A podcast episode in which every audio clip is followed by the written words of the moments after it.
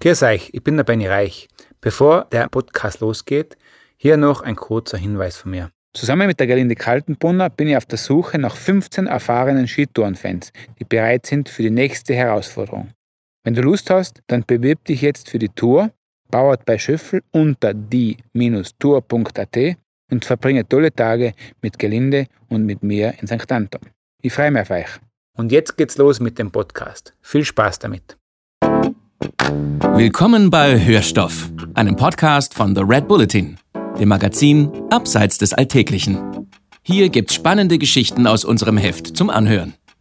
Diesmal eine Reportage aus der Kommandozentrale der Küstenwache von Alaska. Wie Rettungsschwimmer in den Schneestürmen des Polarmeers Einsätze fliegen und in haushohen Wellen um das Leben von Schiffbrüchigen kämpfen. Seit seinem Treffen mit den Rettungsschwimmern weiß unser Autor Andreas Rottenschlager, wie man grausame Arbeitstage spielend meistert. Was das heißt, erklärt er hier vorab. Hallo, mein Name ist Andreas Rottenschlager und ich habe für The Red Bulletin die Rettungsschwimmer der US Coast Guard in Alaska besucht. Ich kann mich noch gut erinnern, dass ich extrem neugierig auf diese Menschen war, weil man kennt ja die Geschichten über diese Leute, die fliegen im Dunkel äh, bei Stürmen da in den Pazifik ganz, ganz weit weg von der Küste. Die seilen sich in Fluten ab, sie kraulen um das Leben anderer und man stellt sich da wilde Kerle und wilde Frauen vor. Und wenn man diesen Leuten aber gegenüber sitzt, erscheinen die ganz anders. Ich habe die als sehr bescheidene Menschen erlebt, die nie mit ihren Heldentaten prahlen, sondern auch einfach versuchen, einen guten Job zu machen, der halt ein sehr extremer Job ist. Und ich bin dann dort gesessen äh, auf der Insel Kodiak in der Airstation und war dann auch mit ihnen joggen, saß im Helikopter, habe den Alltag kennengelernt und ich dachte mir zum Schluss, wenn es einmal brenzlig wird in meinem Leben, dann hätte ich gerne genau diese Leute um mich herum. Und nun wünsche ich euch viel Spaß bei unserer Audioreise ins wilde Alaska.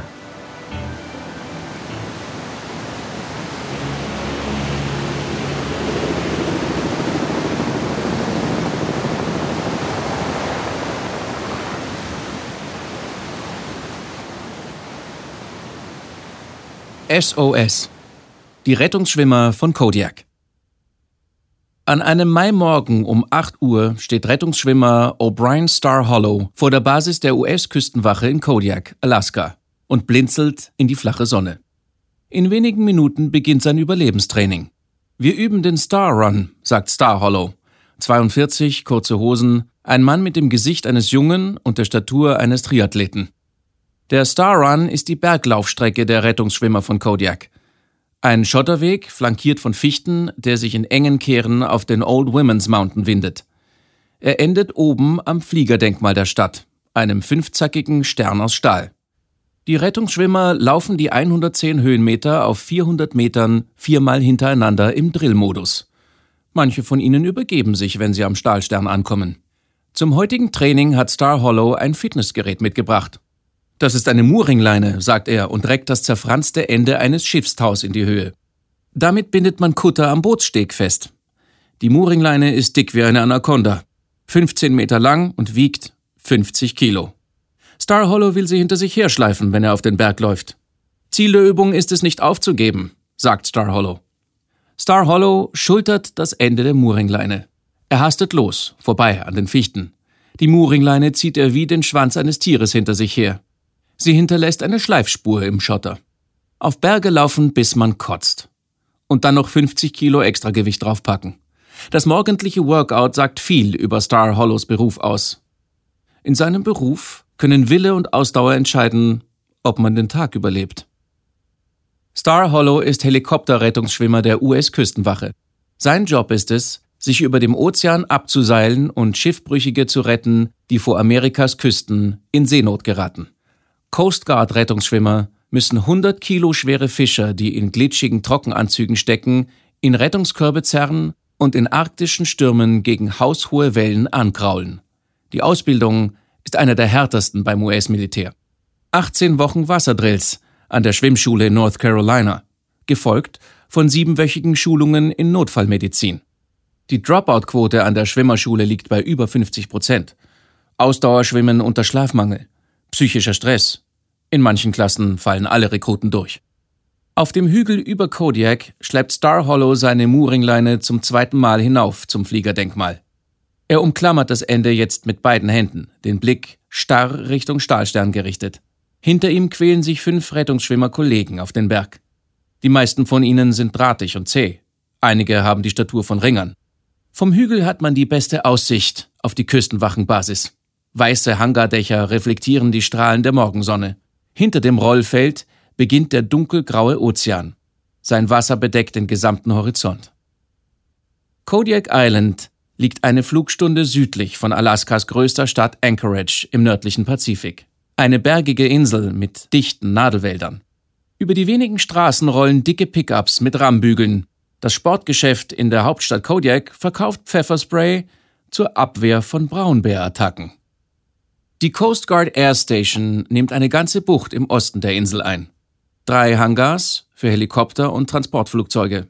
Ein mächtiges, mit Holz verkleidetes Kommandogebäude. Das Rollfeld führt direkt am Ozean entlang. Es ist die Startrampe in die gefährlichsten Gewässer der USA. Von Kodiak aus fliegen Rettungshubschrauber ins nördliche Polarmeer, wo Eisschollen groß wie Fußballfelder im Wasser treiben. Im Westen wacht die Coast Guard über die Beringsee, in der arktische Stürme die Wellen zu dunkelblauen Wänden auftürmen. Das Einsatzgebiet der Air Station Kodiak erstreckt sich über 10 Millionen Quadratkilometer. An manchen Tagen bilden sich zwei verschiedene Wettersysteme innerhalb seiner Grenzen. 11 Uhr Vormittag. Star Hollow führt durch den Helikopterhangar. Er ist frisch geduscht. Sein Training hat er vor 30 Minuten mit Klimmzügen beendet. Die Mooringleine hing dabei um seinen Hals. Star Hollow ist der Sohn eines Navy SEAL. Er wuchs in Montana auf, studierte Forstwirtschaft. Während seiner Zeit im Bootcamp spielte er Saxophon in der Musikkapelle der Küstenwache. Seit acht Jahren fliegt er in die Beringsee. Länger als jeder andere Rettungsschwimmer der Basis. Die Coast Guard Crews rücken bei Tag und Nacht aus. Wenn Menschenleben auf dem Spiel stehen, auch bei schlimmstem Wetter. Piloten berichten von sogenannten Whiteout-Zuständen, bei denen es so stark schneit, dass die Scheinwerfer nur noch Schneeflocken reflektieren. Durch die Cockpitscheibe sieht es dann so aus, als würde man durch eine Schneekugel fliegen. Die Standardbesatzung eines Sikorsky MH-60 Jayhawk der Küstenwache bilden Pilot, Copilot, Flugmechaniker und Schwimmer. Der Pilot steuert, der Copilot berechnet den Treibstoffverbrauch, der Flugmechaniker bedient die Seilwinde an der rechten Seitentür. Am Ende des fingerdicken Stahlkabels hängt der Rettungsschwimmer. Gute Kommunikation im Team ist überlebenswichtig, sagt Star Hollow. Behandle jeden mit Respekt. Schau Kollegen in die Augen. Gib ehrliches Feedback. Die Rettungsteams handeln nach dem Prinzip der Just Culture. Ein System, das auch in der Medizin angewandt wird.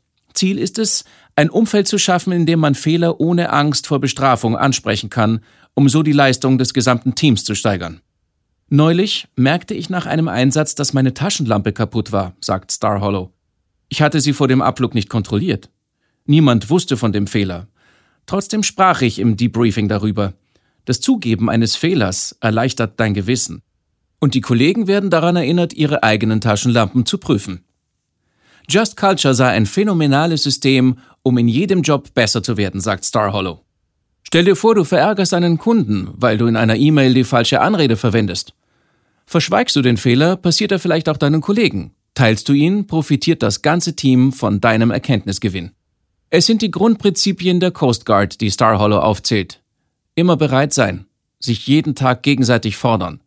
Jede noch so kleine Aufgabe mit Sorgfalt erledigen. Einen Gurt nähen zum Beispiel. Jeder Rettungsschwimmer ist an der Nähmaschine ausgebildet, sagt Star Hollow. Weil wir die Lastfallschirme für die Coast Guard warten. Tatsächlich stehen in der Werkstatt der Rettungsschwimmer im ersten Stock des Hangars vier Nähmaschinen auf Arbeitstischen. Über die Nähmaschinen sind karminrote Stoffhüllen gestülpt. Die mutigsten Männer der Beringsee haben die Stoffhüllen maßgeschneidert und Rettungsschwimmer-Logos an die Seitenteile genäht. Der nächste Tag. Training in der Schwimmhalle. Rettungsschwimmer John Kresge sitzt an der Kante des 5-Meter-Turms und macht sich bereit für den Absprung. Er übt den Freifall aus dem Helikopter die schnellste Ausstiegsvariante für die Rettung bei ruhiger See.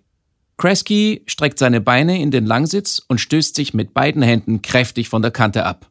Mit den Füßen voraus taucht er ins Wasser. Im Pool trainieren die Rettungsschwimmer das Überleben im Ozean. Kresge, neun Jahre jünger als Star Hollow, erinnert sich noch gut an die Schwimmerschule.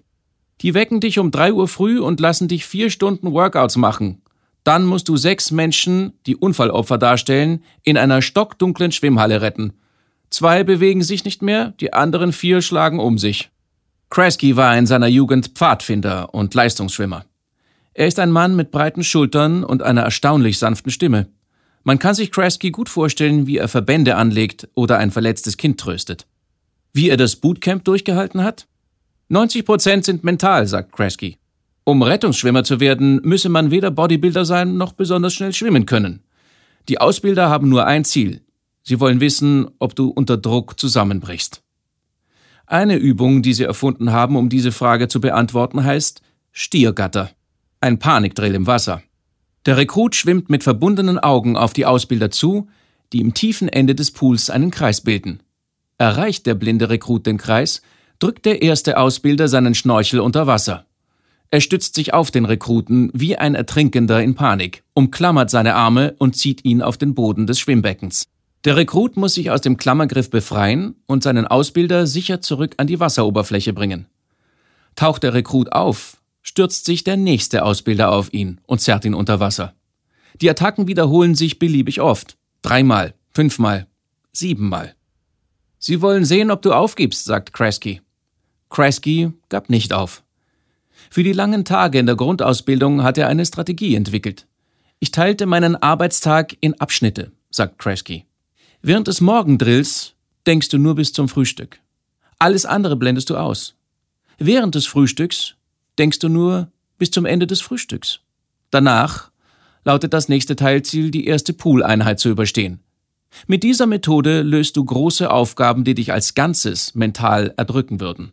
Kresge sagt, seine Strategie funktioniere für Elite-Training genauso wie für Arbeitstage mit stundenlangen Meetings. Aber selbst das beste Training ist nur eine Vorahnung auf die Realität, sagt Kresge. Frag Star Hollow nach seinem Fall. Am Ostermorgen des Jahres 2008 wird Star Hollow um 3 Uhr früh von einem Rettungspiloten aus dem Schlaf gerissen. Star Hollow liegt im Feldbett seiner Baracke auf der Pazifikinsel St. Paul. St. Paul ist ein Außenposten der Coast Guard in der Beringsee, 1200 Kilometer westlich von Kodiak. Star Hollow ist Teil eines Teams, das dort während der Krabbenfangsaison Wache hält. Acht Minuten zuvor hat der Fischdampfer Alaska Ranger einen Notruf abgesetzt ein Leck im Bug. Die Alaska Ranger sinkt 370 Kilometer südlich der Insel. Star Hollow springt aus seinem Bett. Nach dem Briefing wusste ich, dass es ernst wird, erinnert er sich. In den meisten Fällen retten wir drei bis fünf Mannbesatzungen kleiner Fischerboote, sagt Star Hollow. Die Alaska Ranger war knapp 58 Meter lang. An Bord arbeiteten 47 Menschen. In wenigen Minuten hat Star Hollow seine Sachen gepackt. Gemeinsam mit seinem Piloten rast er im SUV zum Rollfeld.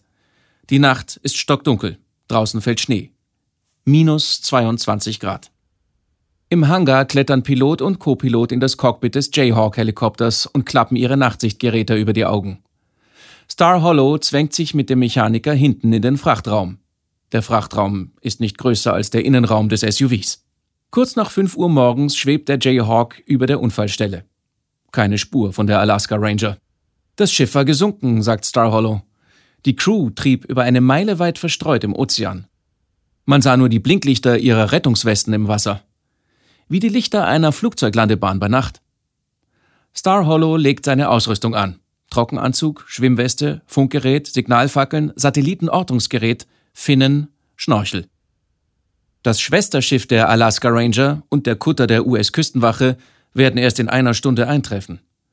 Die Besatzung des Hubschraubers ist allein. 47 Menschen. In den Frachtraum passen gemäß Handbuch fünf Überlebende. Oder im Notfall so viele, wie man irgendwie an Bord packen kann. Der Mechaniker startet die Seilwinde und klickt den Metallhaken am Ende des Kabels in den Stahlring an Star Hollows Brustgurt. Er zeigte auf ein Blinklicht, sagt Star Hollow. Wir begannen den Einsatz mit dem Mann, den die Strömung am weitesten abgetrieben hatte. Star Hollow sinkt hinab in den Ozean. Er ist hüfttief im Wasser, als er nach dem Überlebenden greift. Er fixiert den Fischer am Brustgurt.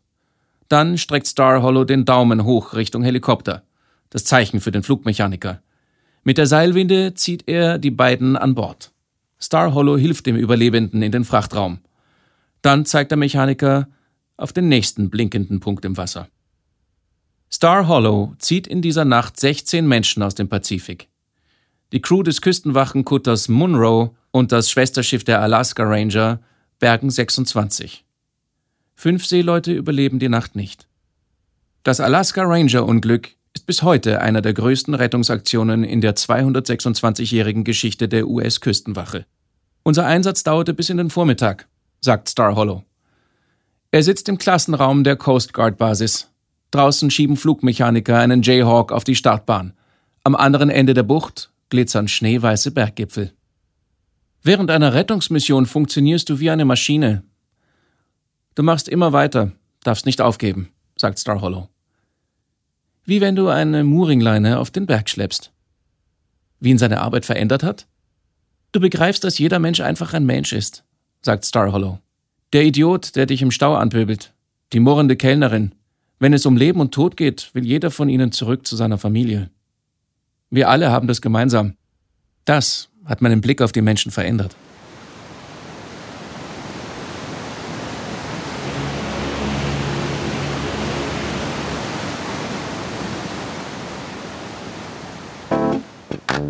Das war Hörstoff, ein Podcast von The Red Bulletin, dem Magazin Abseits des Alltäglichen.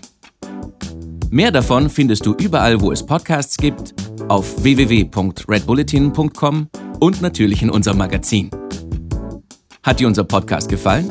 Dann freuen wir uns über deine Bewertung. Und noch mehr, wenn du uns weiterempfehlst.